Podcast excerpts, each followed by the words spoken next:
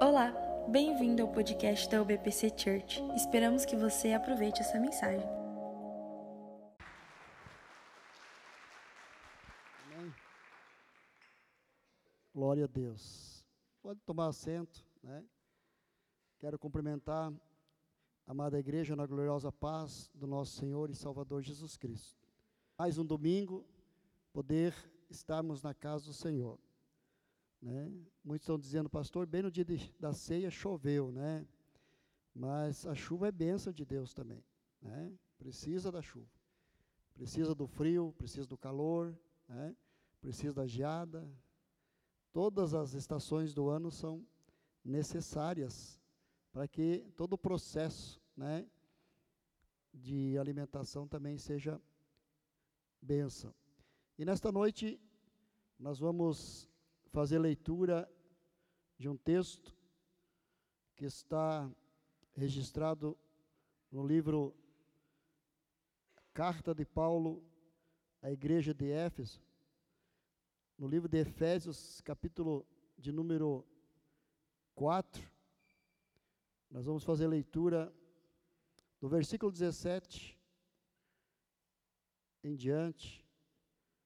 E tenho certeza que nesta noite, Deus tem algo para nossas vidas.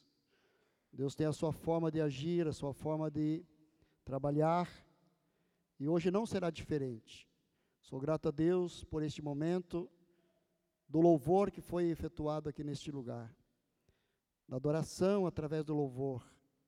E quando o louvor sobe, a glória de Deus, ela desce sobre as nossas vidas. Mas nessa noite é momento agora da palavra, momento em que nós no louvor nós, nós adoramos, nós levantamos um clamor diante de Deus através da adoração do louvor. Mas agora é a palavra, é Deus falando conosco através da sua palavra. Efésios capítulo 4, a partir do versículo 17. Quem não trouxe Bíblia, pode acompanhar aqui no telão, né? Está ali. O apóstolo Paulo, é, escrevendo esta carta para os irmãos da igreja de Éfeso, serve também para nossos dias de hoje. É uma orientação, praticamente 60 anos depois da subida de Cristo para a glória, foi escrita esta carta. E ela tem como objetivo nos advertir, nos orientar a como nós ter uma vida, como nós proceder no nosso dia a dia. Então preste bem atenção na leitura desses versículos. Ele diz assim, no versículo 17: Digo isto e testifico no Senhor, para que não andeis mais como andam também os outros gentios, na vaidade do seu sentido entenebridos ou entenebrecidos no entendimento, separados da vinda de Deus, pela ignorância que há neles, pela dureza do seu coração, os quais, havendo perdido todo sentimento, se entregaram à dissolução para com avidez cometerem toda impureza. Mas vós não aprendestes assim a Cristo se é que tendes ouvido e nele fostes ensinados, como está a verdade em Jesus, que quanto que quanto ao trato passado, vos despojeis do velho homem, que se corrompe pelas suas concupiscências do engano, e vos renoveis no espírito do vosso sentido, e vos revistais do novo homem, que segundo Deus é criado em verdadeira justiça e santidade. Pelo que deixai a mentira e falai a verdade, cada um com o seu próximo, porque somos membros um dos outros. Irai-vos e não pequeis. Não se põe o sol sobre a vossa ira. Não deis lugar ao diabo. Aquele que furtava, não furte mais Antes, trabalhe fazendo com as mãos o que é bom, para que tenha o que repartir com o que tiver necessidade. Não saia da vossa boca nenhuma palavra torpe, mas só a que for boa para promover a edificação, para que dê graça aos que a ouvem. E não entristeçais o Espírito Santo de Deus, no qual estáis selados para o dia da redenção. Toda amargura, ira, cólera, gritaria, blasfêmias e toda malícia seja tirada de entre vós. Antes, sede uns para com os outros, benignos, misericordiosos, perdoando-vos uns aos outros, como também Deus vos perdoou em Cristo. Amém? Aleluia. Vamos nos colocar em pé, vamos, vamos dirigir uma palavra de oração. Aleluia. Se for possível acender a luz, toda a luz da igreja, eu quero, nesta noite, feche teus olhos, põe a mão sobre o teu coração. Deus quer falar conosco através desta palavra, destes versículos, e que Deus possa ter lugar no teu coração nesta noite, Ele possa encontrar liberdade para agir, que o Espírito Santo possa ter liberdade para fluir neste lugar nesta noite.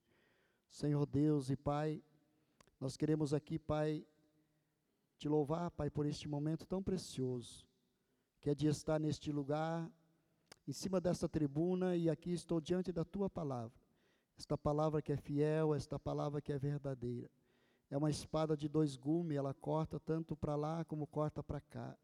Ela faz a divisão, Senhor, dentro do nosso organismo. Ela faz, Pai, aquilo que é preciso fazer. Que o Teu Espírito Santo possa encontrar liberdade nos corações nesta noite. Que ele possa fluir, Pai. Onde houver necessidade de transformação, que haja transformação. Aonde houver necessidade de libertação, que haja libertação. Aonde houver uma necessidade nesta noite de cura, que haja cura. Onde houver uma necessidade de salvação, que haja salvação neste lugar. Pai, porque este lugar não é outro senão o lugar da tua presença, o lugar, Pai, da tua habitação. Que o teu Espírito Santo tenha liberdade neste lugar, em nome de Jesus Cristo. Pode dizer amém? Glória a Deus. Pode tomar teu assento. Aleluia. Somos gratos a Deus pelos irmãos visitantes que nos dão a honra nesta noite de estar conosco. Esta palavra, ela é um ensinamento do apóstolo Paulo para a igreja de Éfeso, e é um ensinamento para nós nesta noite. É um ensinamento que, quando eu estava meditando nesses textos, nesses versículos, e no último versículo, é muito forte, quando ele conclui dizendo antes, antes, né? quer dizer, não aquelas coisas que ele citou ali, mas antes ele está dizendo: sede uns para com os outros, benignos, misericordiosos, perdoando-vos uns aos outros, como também Deus vos perdoou em Cristo. O maior exemplo de perdão é o exemplo de Jesus Cristo. Quando estava indo para a cruz, no caminho da cruz, ele olhava para aqueles que o feriram, para os malfeitores, para aqueles que injuriaram ele, e ele diz para o Pai: Pai, perdoa eles, Pai, porque eles não sabem o que estão fazendo, não sabem o que fazem. Então, o maior exemplo de perdão nós temos em Jesus Cristo. E nesta noite, então, quero falar sobre a profundidade e a força do perdão que causa na vida do homem e na vida da mulher. Perdoar, ele é um ato irracional aos olhos do homem natural. Aos olhos do ser humano, aos olhos natural o perdão parece uma coisa irracional. Mas para o homem que tem Deus no coração, que tem o Espírito Santo, que tem intimidade com Deus, que tem comunhão com Deus, ele é algo sobrenatural. é algo que faz a diferença.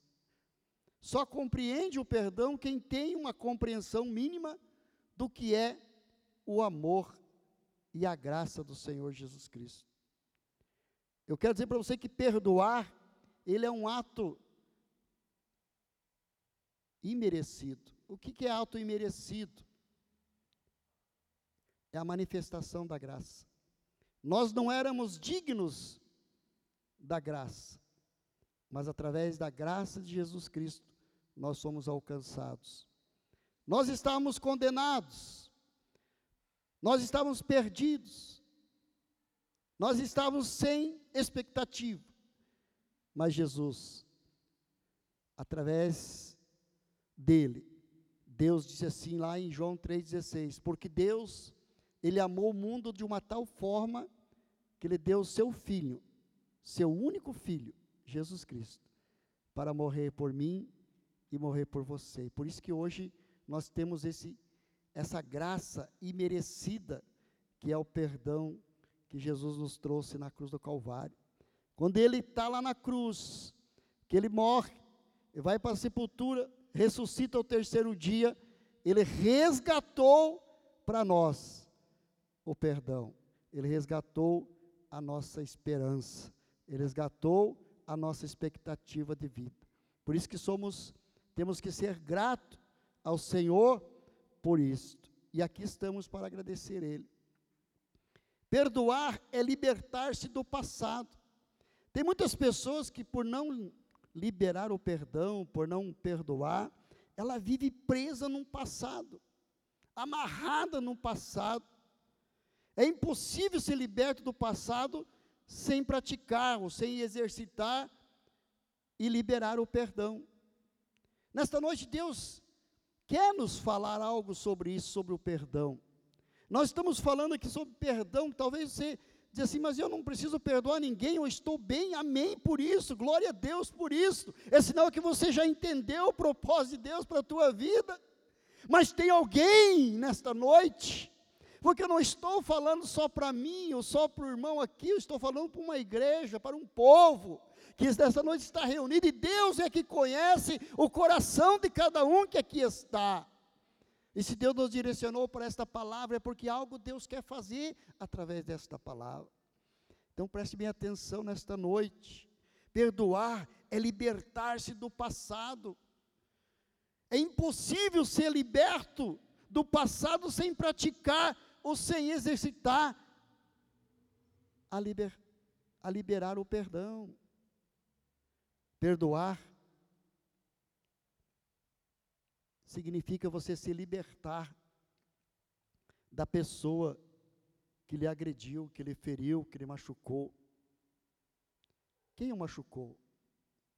Enquanto você não perdoa o agressor que lhe agrediu, que lhe feriu, que lhe magoou, ele continua como um carrasco na tua vida ele permanece dentro de você. Sabe por quê? Porque você ainda está carregando ele. Porque você não liberou esse perdão. Você continua carregando este trauma, você continua carregando esta mágoa, você continua carregando este ódio dentro de você. E essa pessoa que praticou isso, às vezes ela está lá. Mas ela continua dentro de você como um carrasco, te machucando, te ferindo, mas nesta noite Deus está nos trazendo para esse sentido aqui, para este momento aqui. Hoje à noite, que Deus quer dizer assim para você, hoje à noite que eu te trouxe neste lugar, porque eu quero tratar contigo, eu quero te curar nesta noite, eu quero trazer uma libertação para a tua vida nesta noite. E a libertação é tão simples para você, mas você não se percebeu ainda, você não conseguiu entender ainda o propósito que eu tenho para a tua vida. Nessa noite Deus diz assim, é através de a liberação de um perdão, neste lugar, nesta noite, a tua vida vai mudar, a tua história vai mudar neste lugar, a tua história vai começar a ter, aleluia, um significado diferente daqui para frente. A tua vida vai ter uma nova história a partir de hoje, porque Deus está dizendo para você: hoje é noite de cura, Hoje é noite de libertação. Hoje é noite de nós perdoar. No livro de Colossenses, no capítulo 2, no versículo do 1 até o 4, né, nós vemos que perdoar é como é rasgar a conta. Ao perdoar, você desobriga a pessoa de lhe pagar a dívida. Quem fez isso? Jesus na cruz do Calvário. Lá. Pai, perdoa eles. Perdoa, Pai. Se, Jesus, Modilson, ele não liber, liberasse esse perdão, aquelas pessoas que tinham feito mal para Jesus não teriam o direito à salvação. Vê como é pesado isso, como é forte. Mas através, pastor Elton, desta palavra dele, Pai, perdoa eles porque eles não sabem o que faz. O que, que Jesus está dizendo para Deus? Pai, não estou guardando nada, não tem rancor, não tem mágoa, não tem sofrimento aqui em mim, Pai. Eu estou indo para a cruz, Pai, porque é um propósito. Eu estou cumprindo um propósito. Tudo que eles fizeram para mim, Pai, foi para que eu chegasse para cumprir o propósito que o Senhor tem na minha vida. Eu quero que você entenda nessa noite que há um propósito de Deus para a nossa vida. Há um propósito de Deus para cada pessoa que está neste lugar. Há um propósito de Deus. E dentro desse propósito de Deus, existem as etapas a serem cumpridas. Existem as etapas a serem vencidas. E às vezes nós não entendemos, e às vezes nós não compreendemos. Às vezes você fica até mesmo às vezes indignado, mas por que isto? Eu estou na igreja, estou servindo a Deus, eu estou sendo fiel, mas e não está acontecendo? É porque é um propósito de Deus para a tua vida. É Deus falando contigo, é Deus se manifestando na tua vida para que você possa entender. E quando você consegue começar a entender e buscar em Deus um discernimento, esclarecimento, e você vai, Deus vai começar a se revelar para você de uma forma tão grande que você vai dizer: ah, como eu não estava entendendo o trabalhar de Deus na minha vida, como eu não estava entendendo o propósito de Deus para a minha vida. E quando você começa a entender isso, teus olhos espirituais começam a ser abertos, e você começa a enxergar uma nova fase, você começa a enxergar uma nova etapa. Você parece que aquilo que você olhava e não dava valor, agora você começa a olhar e começa a dar valor. Por quê? Porque Deus está abrindo os teus olhos para você enxergar o sobre natural de Deus sobre a tua vida. Está entendendo isso? Nós vemos na Bíblia Sagrada, lá no livro de Reis, que quando os homens foram para a guerra, o povo da Síria foi para, para guerrear contra Samaria.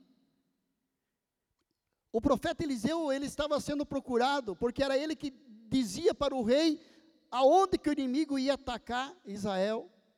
Deus mostrava para Eliseu aonde que o inimigo vinha, e ele ia lá e avisava o rei, e o rei então se preparava, fazia a sua parte, e eles acabavam derrotando os inimigos. E um dia teve uma reunião lá no exército do inimigo, e eles disseram assim: não adianta nós ir contra o rei, nós precisamos ir contra o profeta, contra o Eliseu porque Deus mostra para ele, Deus se revela para ele, e Deus diz para ele nossos planos. Então não adianta, vamos pegar Eliseu, que aí está tudo resolvido, o rei vai ficar sem o profeta, o rei vai ficar sem o homem de Deus que orienta ele, vamos pegar ele, e eles foram para pegar Eliseu.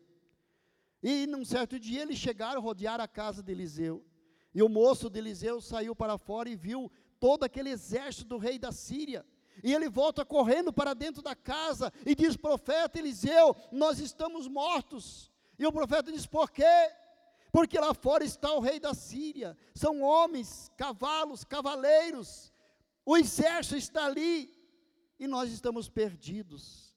Esta era a visão de um homem, de um moço, que não tinha os olhos espirituais dele abertos para enxergar o que Deus tem para revelar na nossa vida. E o profeta, como homem de Deus, ele diz para o moço: Calma, deixa eu falar com Deus.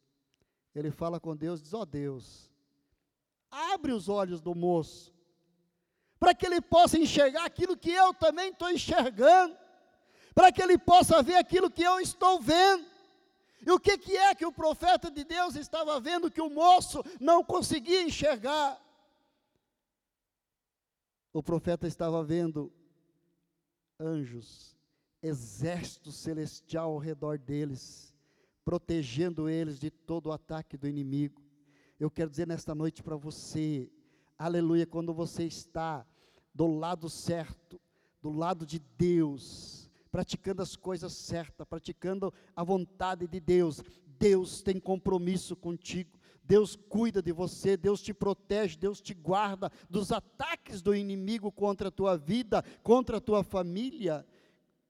Amém? E de repente os olhos do moço se abrem. E ele diz assim: Agora eu vejo carros de fogo. Aleluia. Agora eu vejo um exército de anjos aleluia, aquilo trouxe alegria para o seu coração, por quê? Porque os seus olhos foram abertos, seus olhos espirituais foram abertos. Deus nessa noite quer abrir olhos espirituais aqui para você começar a entender e compreender o mistério de Deus. Pastor, eu estou na igreja há tanto tempo e não vejo acontecer as coisas. Mas nessa noite Deus assim, você não está enxergando, porque você não está me dando liberdade para que os teus olhos sejam abertos para você começar a entender e compreender os mistérios que eu tenho para a tua vida. Então, nós estamos falando do perdão. Perdoar é, é repetir o gesto do Pai Celeste para conosco. Que gesto? O gesto que Deus fez para com Jesus.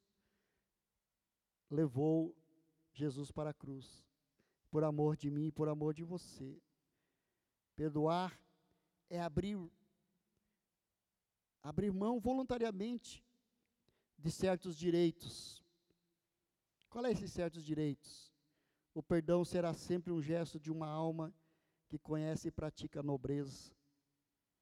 Perdoar é dar amor quando não há motivo para amar. Isso é forte. Perdoar é dar amor quando não há motivo para amar. A maior expressão do amor sacrificial é o amor ágape. Este amor é quando nós exercemos ele, quando nós perdoamos. Na parábola do Evangelho de Lucas, no capítulo 15, nós temos ali um, um exemplo deste amor ágape.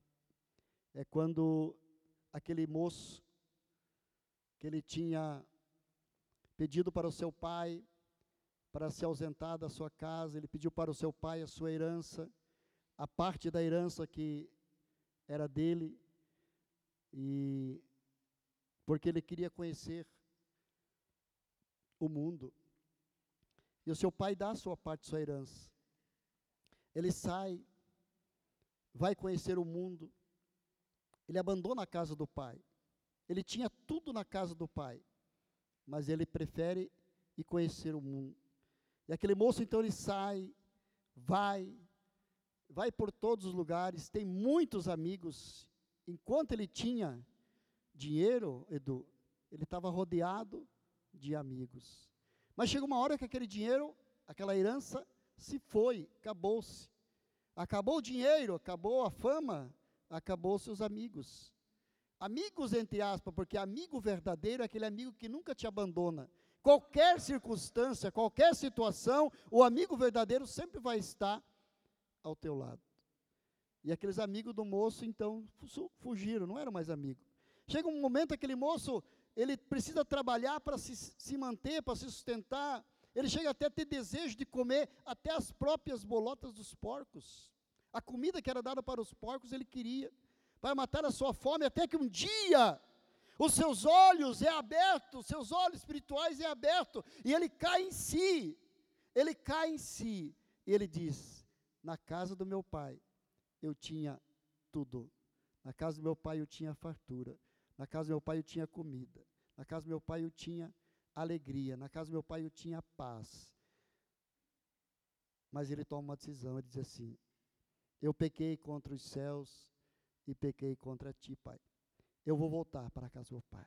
Quando ele toma essa decisão de voltar para a casa do pai, começa então um novo processo na vida deste moço. Muitas dúvidas poderiam vir na, na mente dele. Mas como é que eu vou voltar para a casa do pai? Se eu já peguei tudo que era meu, esbanjei tudo que, era, que o pai me deu. Como é que eu vou enfrentar o meu irmão que ficou em casa? Como é que eu vou enfrentar o meu pai quando eu chegar em casa? Só que o pai deste moço era um pai que exercia o amor ágape, o amor do sacrifício. E quando ele vê aquele filho voltando, ele diz assim: Lá vem o meu filho, aquele filho que eu amo. Quando o filho chega perto, diz: Pai, não me trate mais como teu filho, pai.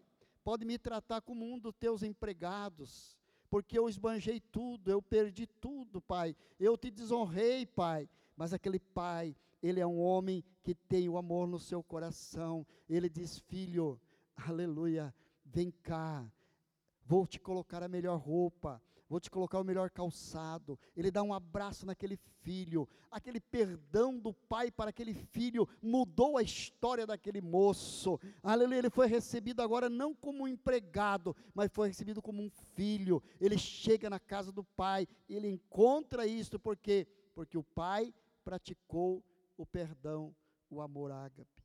Então, liberação do perdão faz uma diferença muito grande na vida do homem e do ser humano. Perdoar é dar quando não há motivo para amar. O pai não tinha mais motivo para amar aquele filho que tinha opção, que saiu de casa, que quis a sua parte. Mas o amor na vida daquele pai nunca saiu do seu coração. Ele sempre aguardava a volta do seu filho. Assim, irmãos, é o amor de Deus para conosco. Aleluia. Por que, que a Bíblia diz que Deus amou nós de uma forma tão grande? Deus amou o mundo de uma forma tão grande que deu seu Filho unigênito para que todo aquele que nele crê não pereça, mas tenha a vida eterna. Este é o amor ágape, este é o amor do Pai, este é o amor do nosso Deus para conosco. Quantos filhos que viram as costas para Deus, abandonam a Deus, mas dali a pouco ele sente, aleluia, a necessidade de voltar para a casa do Pai. E quando ele chega, o Pai recebe eles de braço aberto. Porque esse é o nosso Deus que nós servimos. É um Deus que não despreza. Deus não resiste um coração quebrantado. Um coração contrito e quebrantado, Deus não desprezará. Aleluia. Nesta noite eu tenho certeza que Deus está tratando com alguém neste lugar, nesta noite, sobre esta questão do perdoar. Perdoar é desativar o sistema de violência que existe dentro e fora de nós. A força do perdão faz aflorar no homem a natureza de um cordeiro. Aleluia. É isso que Deus quer mas precisamos ter alguns passos para para que esse processo do perdão aconteça dentro de nós. Quais é esses passos, pastor? Primeiro passo, não se esqueça de que primeiramente você foi perdoado. Aleluia. Olha só, primeira coisa que eu tenho que ter em mente é isto. Eu fui perdoado. Se eu não fosse perdoado, eu não estaria aqui. Diga para a pessoa que está ao teu lado, não esqueça disso. Antes de eu perdoar, eu fui perdoado. Deus me perdoou. Deus me resgatou pelo seu perdão. Eu estava condenado e eu fui perdoado. Aleluia. Eu fui perdoado. Então eu sou livre. Se eu sou perdoado, eu estou livre. Não se esqueça, você foi perdoado. Dai de graça. Mateus 6,12, Jesus está falando, dai de graça. O que de graça você recebeu de Deus? Você recebeu algo de Deus? Foi de graça que você recebeu de Deus. Você recebeu de graça. Mas não foi de graça que Jesus sofreu. Ele sofreu por amor de nós pelos pecados nossos. Doeu para ele. Foi dolorido para ele. Foi sofrimento para ele. Você acha que não foi? Foi. Quem já assistiu o filme da morte e a crucificação de Jesus Cristo? É? Foi terrível. Quem de nós suportaria tudo aquilo? Mas ele suportou. Ele suportou. Então, para nós veio de graça, mas para ele não foi de graça. Para ele foi sacrifício. Mas ele disse assim que ele queria ser o sacrifício vivo perante Deus.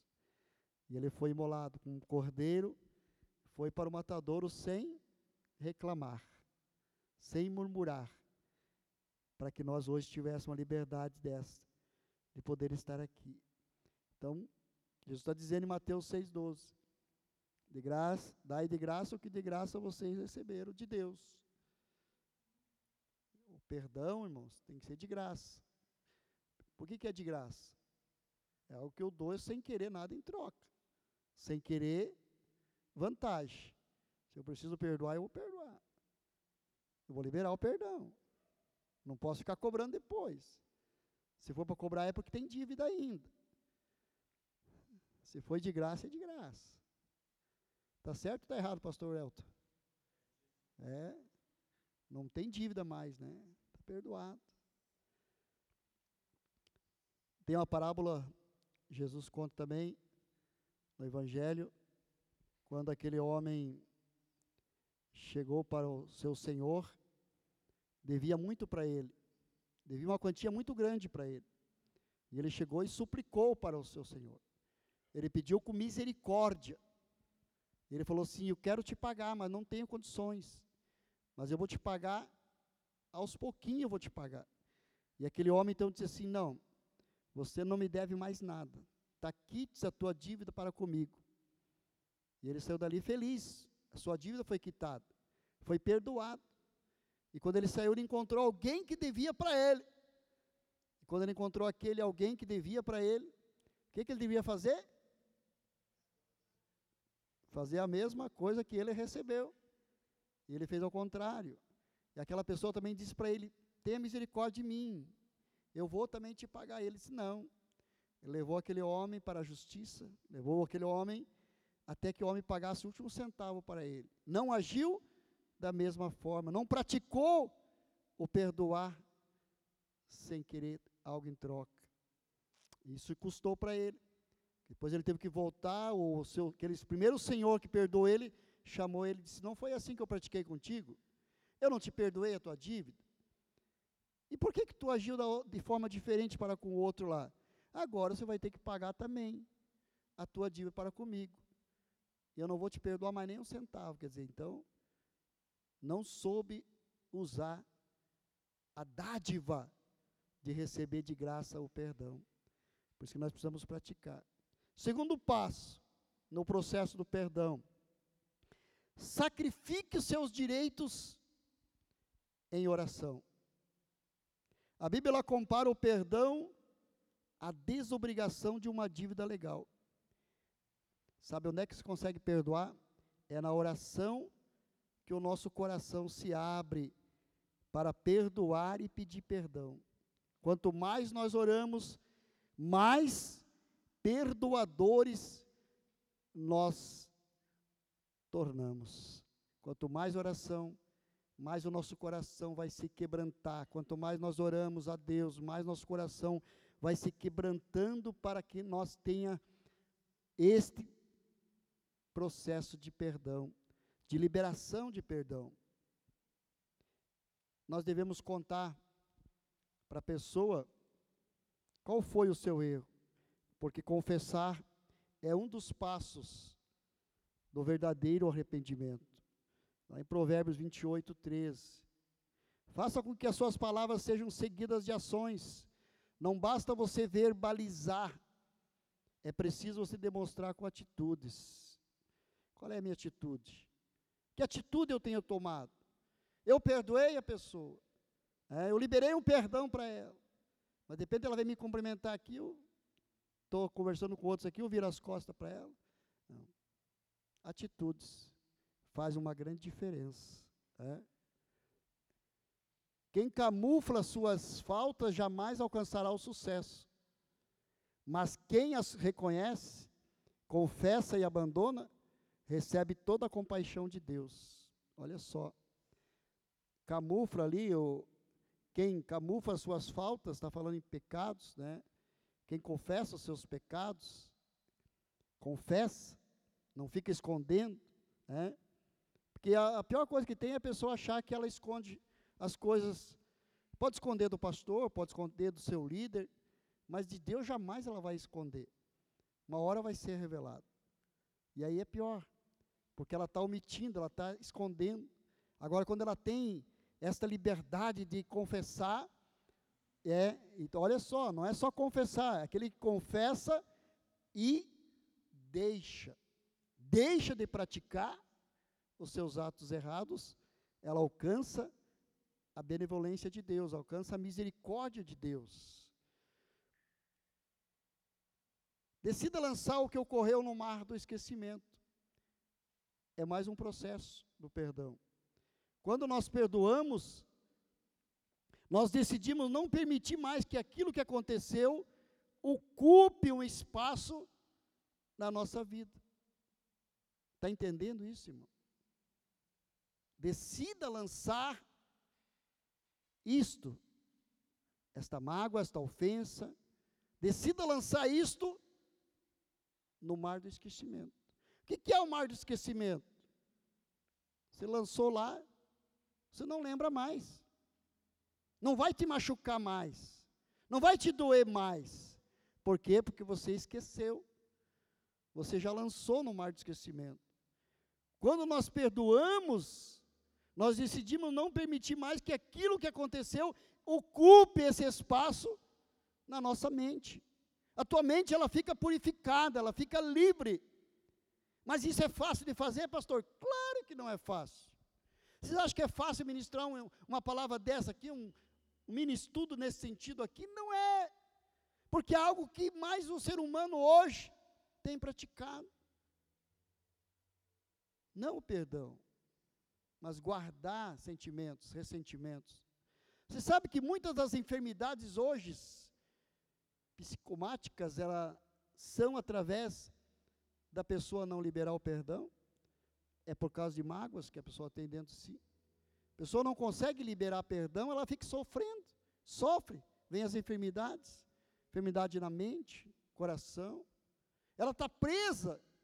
Mas nesta noite Deus diz assim: Oi, hoje é dia que eu te trouxe neste lugar para me tocar profundamente no teu coração para que você consiga entender nesta noite que é um processo para a tua vida melhorar, você liberar perdão. Perdão para quem te machucou, perdão para quem te frustrou, perdão para quem te enganou. Ah, mas pastor, o senhor não sabe a situação que é, o que que me fez? Não importa o que te fez. Você vai lançar hoje no mar do esquecimento isto e você vai poder viver uma vida nova com Cristo nesta noite. Nova criatura sou, as coisas velhas já se passaram, e eis que tudo se faz novo. Essa foi uma mensagem da UBPC Church. Para você ficar por dentro de tudo que está rolando, nos siga nas redes sociais.